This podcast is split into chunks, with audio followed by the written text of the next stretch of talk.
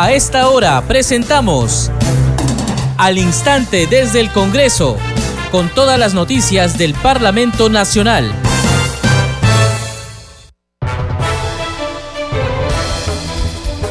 Estamos en Congreso Radio y les damos la bienvenida al instante desde el Congreso. Les acompaña en la conducción Perla Villanueva, en los controles Franco Roldán. A continuación, los titulares. La Comisión Permanente del Congreso citará para el próximo viernes 17 a través de edicto a la excongresista Yesenia Ponce Villarreal, a fin de que ejerza su derecho de defensa ante el informe final que propone acusarla por supuesta infracción constitucional y la comisión de varios delitos. Así lo informó el presidente del Congreso, José Williams, tras aceptar el pedido de la legisladora Lady Camones Soriano, titular de la Subcomisión de Acusaciones Constitucionales.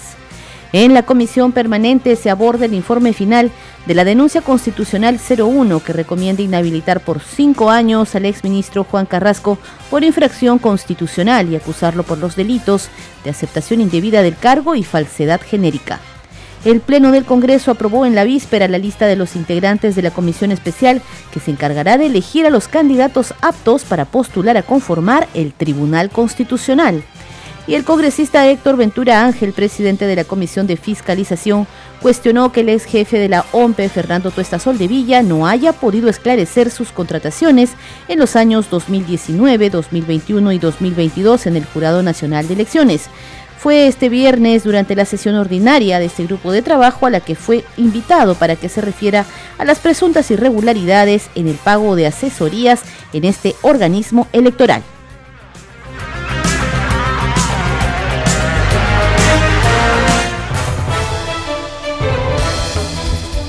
Empezamos a desarrollar las noticias en al instante desde el Congreso a través de Congreso Radio. La comisión permanente citará para el próximo viernes 17 de marzo a través de edicto a la excongresista Yesenia Ponce Villarreal a fin de que ejerza su derecho de defensa ante el informe final que propone acusarla por supuesta infracción constitucional y la comisión de varios delitos. Así lo informó el presidente del Congreso José William Zapata tras aceptar el pedido de la legisladora Lady Camones, titular de la Subcomisión de Acusaciones Constitucionales. Informe final sobre la denuncia constitucional 175 ante 245, denuncia formulada por la excongresista Janet Emilia Sánchez Alba contra la excongresista Yesenia Ponce Villarreal de Vargas por la presunta comisión de los delitos de cohecho activo genérico, falsificación de documentos y falsedad genérica, tipificados en los artículos 397, 427 y 438 del Código Penal respectivamente, y por la probable infracción constitucional del artículo 38 de la Constitución Política del Perú. Tiene la palabra la señora Lady Camones, presidenta de la Subcomisión de Acusaciones Constitucionales. Presidente, muchas gracias. Buenos días con todos. Referente al caso de la excongresista Yesenia Ponce, al no haberse logrado la notificación de manera correcta, solicito que se realice la notificación a través de edicto por periódico y también de edicto a través de las redes sociales y que se le cite por única y última vez para poder ya desarrollar este caso que tiene bastantes años en pendiente de resolver. Gracias. Se procederá conforme lo propuesto por la presidenta de la subcomisión y la sesión será el viernes próximo, próximo viernes. En tanto, en la subcomisión de acusaciones constitucionales, hoy se aprobó acusar al ex juez supremo titular de la Corte Suprema de Justicia de la República, Aldo Martín Figueroa Navarro, por la presunta comisión de los delitos de cohecho activo específico y tráfico de influencias agravado en agravio del Estado peruano, tipificados en el Código Penal. El informe final, elaborado por la subcomisión, fue aprobado en forma unánime, señala que los hechos que se imputan al acusado cumplen los presupuestos del tipo penal para la comisión de los delitos imputados. Regresamos a la comisión permanente donde se aborda el informe final de la denuncia constitucional 1 que recomienda inhabilitar por cinco años al exministro Juan Carrasco por infracción constitucional y del mismo modo acusarlo por los delitos de aceptación indebida del cargo y falsedad genérica. Vamos a escuchar a continuación a la congresista Patricia Juárez, delegada de esta denuncia constitucional. Respecto a la comisión del delito de aceptación ilegal del cargo, aceptar un cargo de forma ilícita no basta con el nombramiento del mismo, sino que debe existir la aceptación de parte de la gente. En dicho cargo, pues se presenta la exteriorización en actos positivos, la aceptación y juramentación. En el presente caso, se tiene que el denunciado con fecha 26 de julio del 2021 solicitó licencia sin goce de haber por motivos personales desde el 28 de julio del 2021, la misma que le fue otorgada por el plazo de 90 días. En dicha petición, el denunciado sustenta el motivo de la licencia bajo el siguiente término. He recibido la propuesta de ocupar un cargo de confianza en el gobierno del Perú entrante. Solo mencionó que ocuparía un cargo de confianza. Sin embargo, esta afirmación carece de sentido toda vez que a esa fecha tenía conocimiento, pleno conocimiento, que había sido invitado a ocupar el cargo de ministro del Interior. En consecuencia, corresponde inhabilitar para el ejercicio de la función pública por cinco años al exministro del Interior Juan Manuel Carrasco Millones por las infracciones de los artículos 43, 45, 126, segundo párrafo, 146, 153 y 158 de la Constitución Política y acusar a Juan Manuel Carrasco Millones por los delitos de aceptación indebida del cargo y falsedad genérica previstos en los artículos 381 y 438 del Código Penal respectivamente. Vamos de inmediato en vivo a la sesión de la Comisión Permanente. Se vota precisamente este informe final. Resultado final de la votación. Votos a favor 15, votos en contra 7, abstenciones 1 ha sido aprobado el informe final de la denuncia constitucional 001. Muy bien, hemos escuchado entonces la comisión permanente ha aprobado con 15 votos a favor este informe final sobre la denuncia constitucional 01 contra el exministro del Interior Juan Carrasco por presunta infracción constitucional. Como lo veníamos mencionando previamente, el exministro ejerció su derecho a la defensa respecto a este informe final. Escuchemos funcionario público de carrera no se va a exponer a, cometer delitos, a cometer delitos más aún si es llamado por su patria para ejercer el cargo de ministro del Interior, que lo he ejercido debidamente. Si a mí me estuvieran investigando por haber cometido algún acto irregular o algún delito como ministro del Interior, lo aceptaría. Pero no estoy siendo investigado por cometer ningún acto de corrupción. No estoy siendo investigado por cometer ningún tipo de delito. Lo que se me está investigando es simplemente por un hecho que, si bien es cierto, su generis, pero por ejemplo en España el ministro del Interior es un juez, es un juez de carrera. Entonces, en base a la meritocracia, el principio fundamental de la función pública, es para nosotros meritorio ser ministros.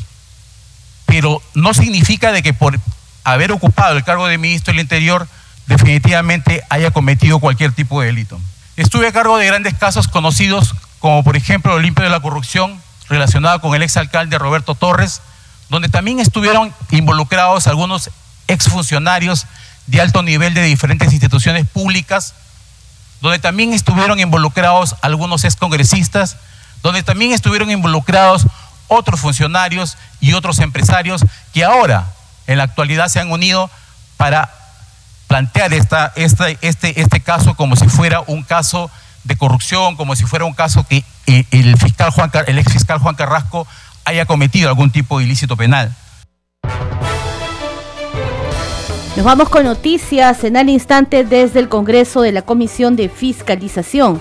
Ante este grupo de trabajo parlamentario no se presentó el ministro de Educación Oscar Becerra quien fue invitado para informar sobre las presuntas irregularidades en consultorías en su sector. Otro tema que abordó dicho grupo de trabajo fue el relacionado a las presuntas irregularidades en el pago de asesorías en el Jurado Nacional de Elecciones.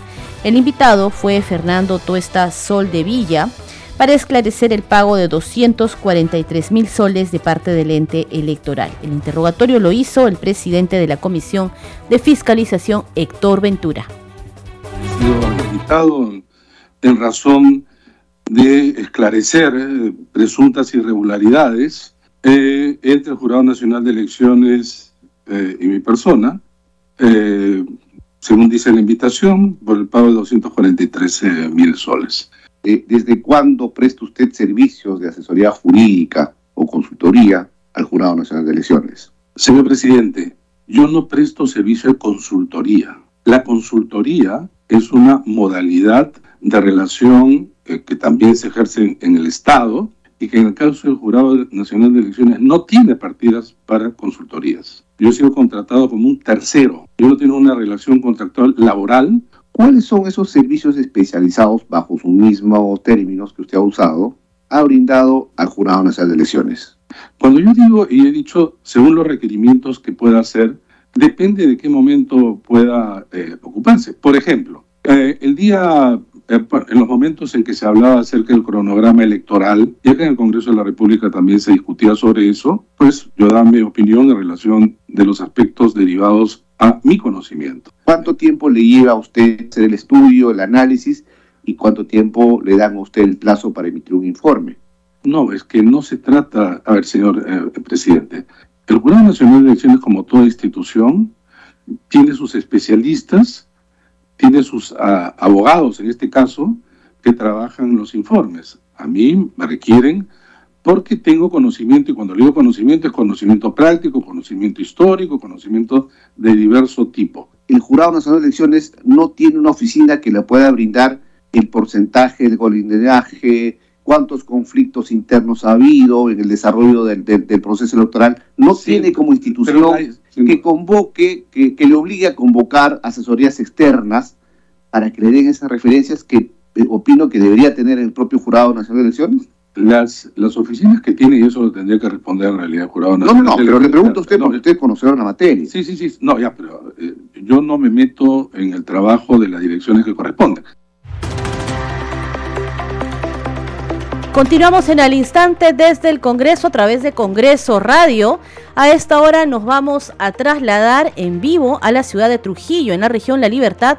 Ahí se encuentra nuestro compañero Gabriel Durán con información del trabajo parlamentario que en esa ciudad se está realizando. Adelante Gabriel, te escuchamos. Perla, ¿qué tal? Muy buenas tardes. Hace breves minutos acaba de culminar la sesión descentralizada de la Comisión de Descentralización, Gobiernos Locales y Modernización de la Gestión del Estado, que preside la congresista Diana González Delgado. Una importante sesión ha sido en realidad una audiencia de seguimiento de implementación de la ley 31644, que es la ley de la creación del nuevo distrito Aldo Trujillo en la provincia de Trujillo, región de la Libertad. Eh, ha contado con la participación de eh, parlamentarios de la localidad, en este caso parlamentarios liberteños, entre ellos el congresista Diego Bazán, Carlos Alba Rojas, Hamlet Echeverría también, Héctor Acuña y Juan Burgos, y una presencia también muy importante de tercer vicepresidente del Congreso, el parlamentario Alejandro Muñante Barros, quien también ha sido partícipe de esta, de esta audiencia, que además ha contado con la participación de representantes de RENIEC, así como también de la presidencia del Consejo de Ministros, eh, así como también del programa del programa Pensión 65. Ha sido bastante fructífera y sobre todo se le ha explicado aquí a la población, a sus diversos dirigentes de este nuevo distrito de Trujillo, sobre cuál es la ruta a seguir a partir de ahora, dado que si bien el Congreso ya cumplió la parte más importante, que era eh, votar a favor de la creación de este nuevo distrito de Trujillo, ahora está en el terreno del Ejecutivo, de lo que puede hacer a partir de ahora la implementación, por supuesto, la asignación presupuestal para que los cerca de 100.000 pobladores que cuenta Alto Trujillo puedan verse beneficiados, ¿no? Son servicios básicos y, por supuesto, también con un mayor progreso para unas mejores condiciones de vida para Bien, Gabriel, y tú que has estado ahí como testigo de esta reunión de los parlamentarios, de esta audiencia pública con la ciudadanía, ¿cuál ha sido la principal demanda de los pobladores ahí en esa zona? ¿Qué, ¿Cuáles son sus reclamos? ¿Cuál es su sentir? Mire, el primer reclamo ha sido dirigido a la Municipalidad Provincial de Trujillo. ¿Por qué?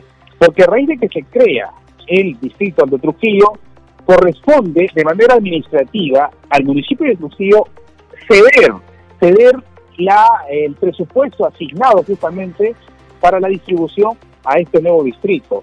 Hay ahí algunas quejas por parte de la población con relación a la autoridad que ejerce en este momento en la Municipalidad de Trujillo, pero gracias a la visita de los congresistas, como que esperan que esto se pueda viabilizar. De hecho, la primera demanda es que se puedan generar los primeros servicios básicos, eh, que son la implementación, las redes de alcantarillado, agua y desagüe, por supuesto también. Es lo primero, ¿no? Así como también, también este eh, mejoramiento de la infraestructura vial, y otra problemática importante, Perla, es que el recojo de basura.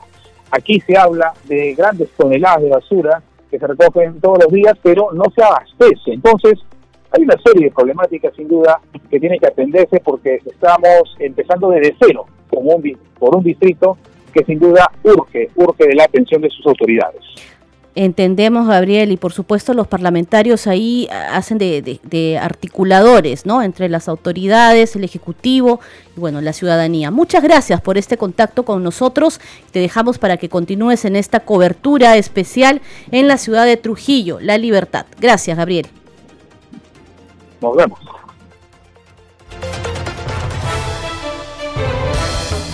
Vamos a continuar con más información del Parlamento Nacional en el instante desde el Congreso.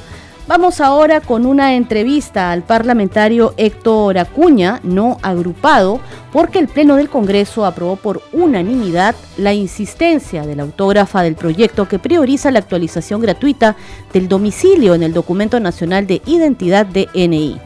Esta propuesta beneficiará a la población en situación de pobreza y pobreza extrema. En la siguiente entrevista, el congresista Héctor Acuña nos brinda alcances de su iniciativa aprobada.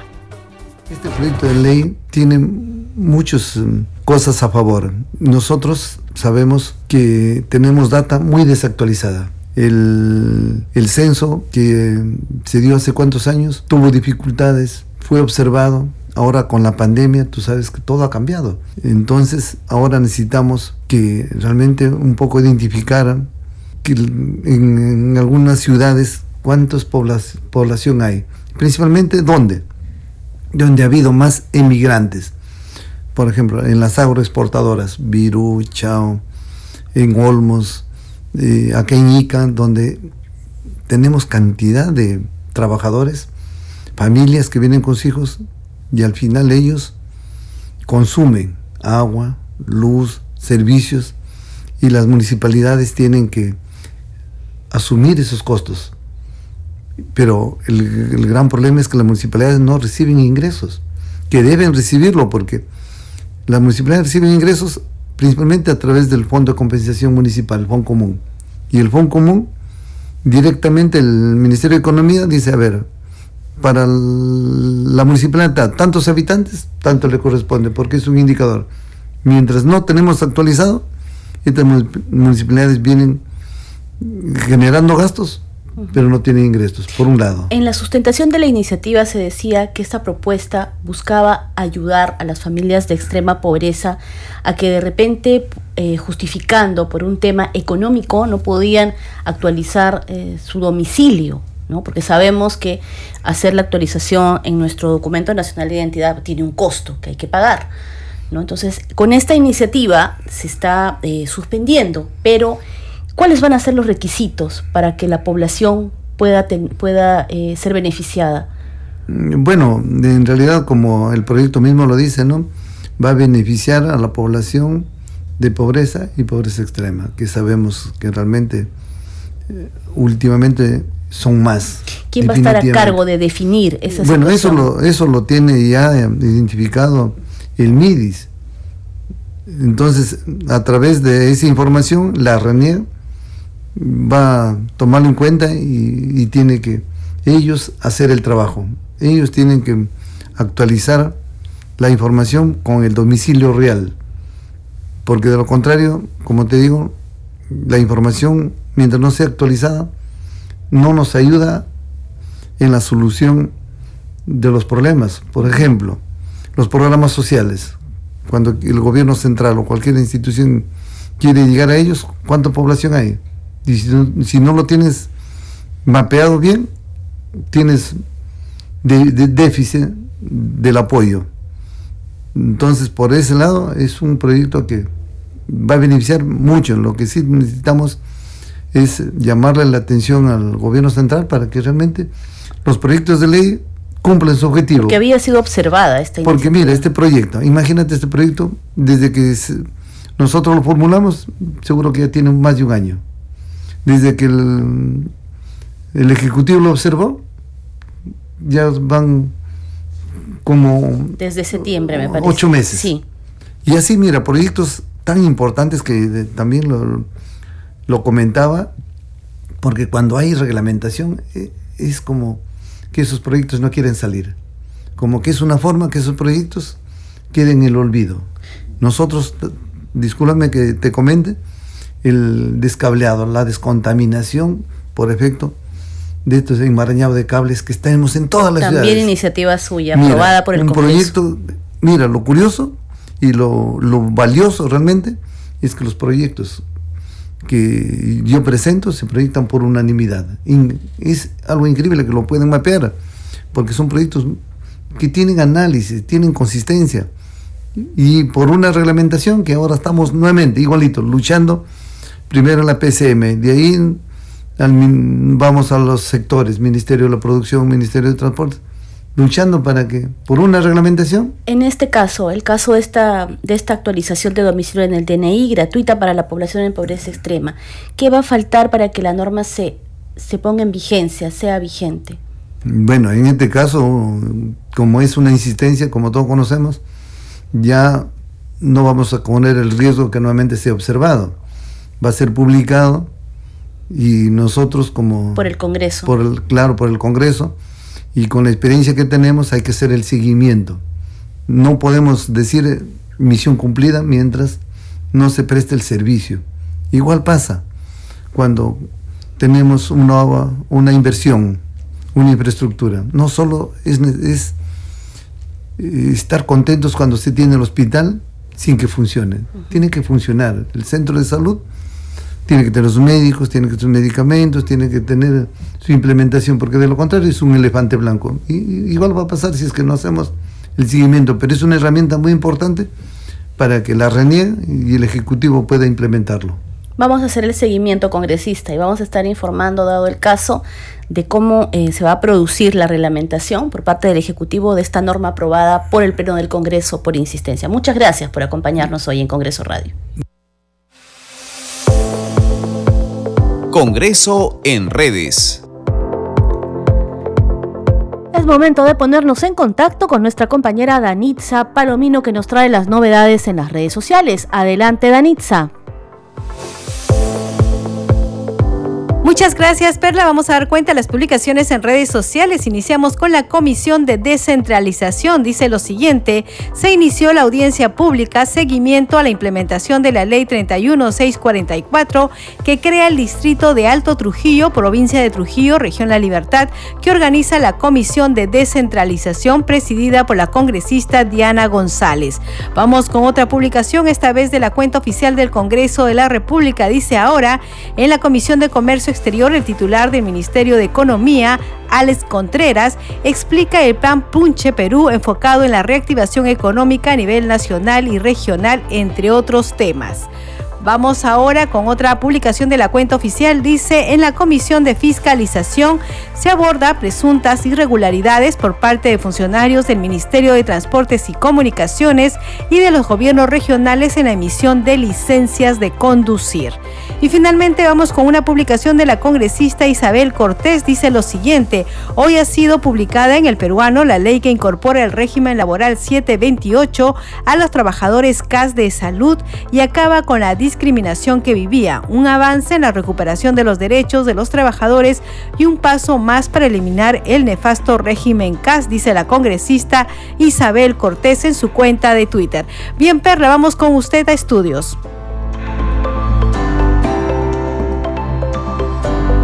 Gracias, Danitza, por esa información. Este programa se escucha en las regiones del país gracias a las siguientes emisoras.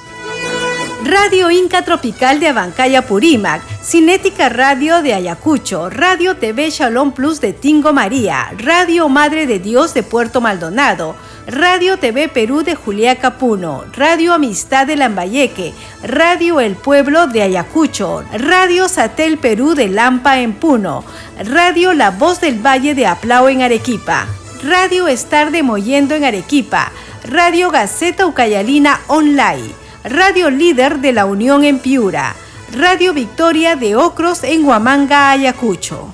Enseguida, los titulares de cierre.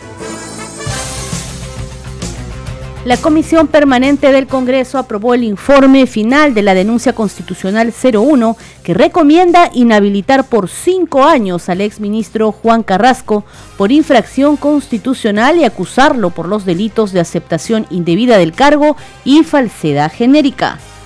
La Comisión Permanente del Congreso también citará para el próximo viernes 17 a través de edicto a la excongresista Yesenia Ponce Villarreal a fin de que ejerza su derecho de defensa ante el informe final que propone acusarla por supuesta infracción constitucional y la comisión de varios delitos. Así lo informó el presidente del Congreso, José Williams, tras aceptar el pedido de la legisladora Lady Camones Soriano, titular de la Subcomisión de Acusaciones Constitucionales. En tanto, el congresista Héctor Ventura Ángel, presidente de la Comisión de Fiscalización, cuestionó que el ex jefe de la OMPE, Fernando Tuesta Villa, no haya podido esclarecer sus contrataciones en los años 2019, 2021 y 2022 en el Jurado Nacional de Elecciones. Fue este viernes 10 durante la sesión ordinaria de este grupo de trabajo, a la que fue invitado para que se refiera a las presuntas irregularidades en el pago de asesorías en dicho organismo electoral. Llegamos a la parte final de al instante desde el Congreso. Muchas gracias por habernos acompañado. Un especial saludo a las radios que transmiten este programa. Radio Mariela de Canta en Lima, Radio Sónica de Ayacucho, Radio Luz y Sonido de Huánuco, Radio Capullana de Sullán en Piura, Radio Sabor Mix de Quillo Yungay en Ancash, Radio Estéreo 1 de Jauja, Radio Continental de Sicuani en el Cusco. Nos encontramos el lunes con más noticias del Parlamento Nacional. Que tengan buen fin de semana.